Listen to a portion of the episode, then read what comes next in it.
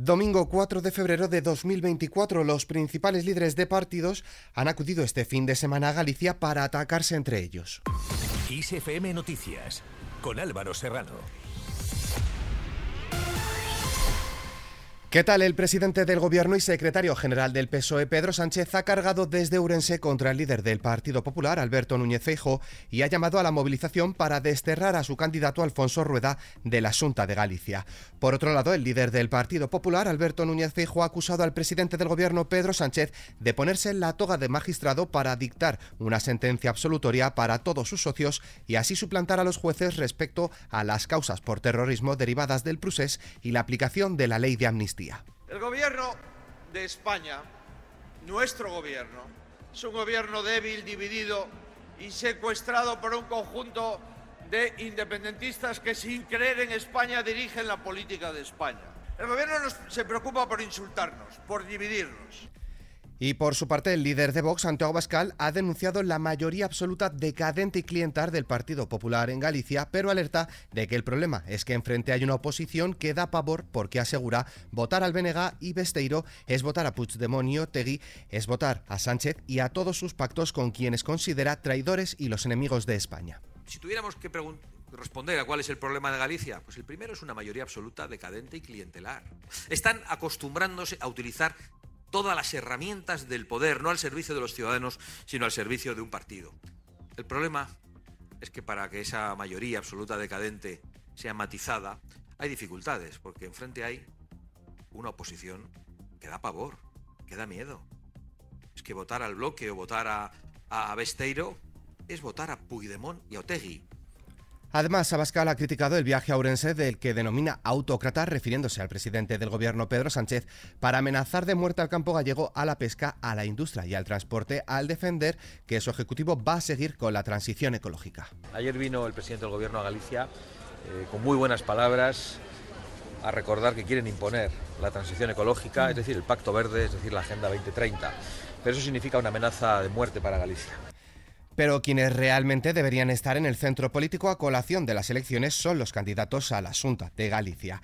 El del PSOE, José Ramón Gómez Besteiro, ha lamentado que la sanidad gallega está en un estado crítico tras 15 años de desmantelamiento del Partido Popular y asegura que su formación se encargará de sacarla de la UCI. Así se pronunció desde la manifestación convocada hoy por la plataforma SOS Sanidad Pública en Santiago de Compostela. En Galicia todos recordamos cuando llamábamos al médico de cabecera y teníamos cita en menos de 24 horas. Al día siguiente, hoy con Rueda, el presidente ausente y con la, herencia de Feijó, eso resulta imposible con citas que se demoran hasta 15 días. El compromiso de los socialistas es claro. Primero, apertura de los centros de salud total. En segundo lugar, más pediatras para los niños y las niñas de Galicia.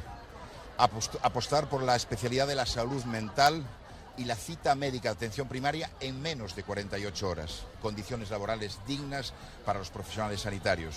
Por su parte, el presidente de la Junta y candidato a la reelección por el Partido Popular de Galicia, Alfonso Rueda, ha criticado a los partidos de la oposición por sacar rédito electoral de la manifestación que se ha vivido por la sanidad pública y ha dicho que mientras el Partido Popular de Galicia hace mítines en campaña, otros hacen manifestaciones. Y en esta misma línea, la candidata del BNG a las elecciones gallegas, Ana Pontón, se ha comprometido, si los ciudadanos le dan su apoyo el próximo 18 de febrero en las urnas, a poner en marcha un plan de rescate de 200 millones de euros que permita recuperar la atención primaria incrementando personal las especialidades como psicología clínica y garantizando que los niños tengan su derecho a pediatría. Cambiamos de tercio las protestas que están protagonizando estos últimos días agricultores y ganaderos, que empezaron en Francia y ya se han extendido a más países de la Unión Europea, serán el tema principal de la sesión de control al gobierno en el Congreso de los Diputados, la primera de este año en esta Cámara. Pasamos a hablar de economía. La vivienda en alquiler cerró 2023 en máximos con un precio que rondó los 12 euros el metro cuadrado y una oferta en mínimos que los principales portales inmobiliarios achacan a las distintas medidas regulatorias que se han ido aplicando y advierten de que sin un giro de 180 grados el encarecimiento será la tónica dominante. A falta de una estadística oficial de precios de alquiler, con datos de Idealista y Fotocasa, los crecimientos de precios fueron constantes a lo largo de 2023. La vivienda es un problema cuando el sueldo no da para poder vivir. Es por esto que el Gobierno aprobará en la reunión del próximo Consejo de Ministros este martes 6 de febrero la subida del 5% del salario mínimo interprofesional para 2024. Esto elevará este indicador de 1.080 euros a 1.134 euros por 14 pagas, según informan fuentes gubernamentales.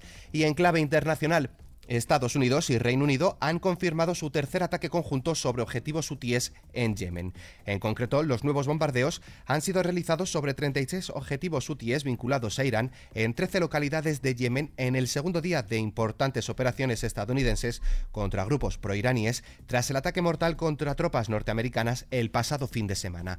Ante esto, Oriente Medio espera el siguiente movimiento de Estados Unidos tras sus bombardeos en Siria, Irak y Yemen y aguarda las repercusiones que tendrá en la región, más allá de la amenaza de una escalada bélica en el contexto de la guerra entre Israel y Hamas en la franja de Gaza. Además, cientos de representantes tribales leales a los rebeldes hutíes del Yemen han desfilado hoy con artillería y ametralladoras en las afueras de la capital Sana en una nueva demostración de fuerza militar tras los últimos ataques de Estados Unidos y Reino Unido. Por su parte, el primer ministro israelí Benjamín Netanyahu ha asegurado que su gobierno no aceptará cualquier acuerdo ni a cualquier precio sobre una tregua en la franja de Gaza cuando se espera que las próximas horas las partes respondan a una propuesta de acuerdo medida por Qatar y Egipto.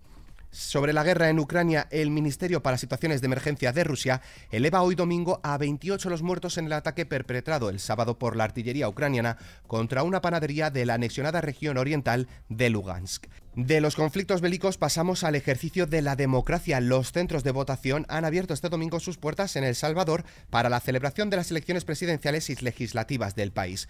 Con un total de 1.590 centros repartidos en diferentes partes del país, han sido desplegados unos 24.000 agentes de Policía Nacional y más de 3.000 observadores nacionales y extranjeros. Bukele, de 42 años y con gran popularidad, es el primer presidente de la etapa democrática de El Salvador con la opción de buscar su reelección inmediata y de ganar, sería el primero en repetir en el cargo a pesar de que la Constitución no lo permite. Terminamos echando un vistazo al tiempo. Mañana lunes se espera que comience la semana con la misma continuidad de estos últimos días más parecidos a la primavera que al invierno, es decir, continuarán los cielos despejados en gran parte del país y las temperaturas se mantendrán. Lo único destacable es el aumento de la nubosidad en el extremo norte. Con el parte meteorológico nos despedimos, pero la información continúa puntual en los boletines de XFM y como siempre ampliada aquí en nuestro podcast XFM Noticias. Con Susana León Garabatos en la realización, un saludo de Álvaro Serrano, que tengáis buen inicio de semana.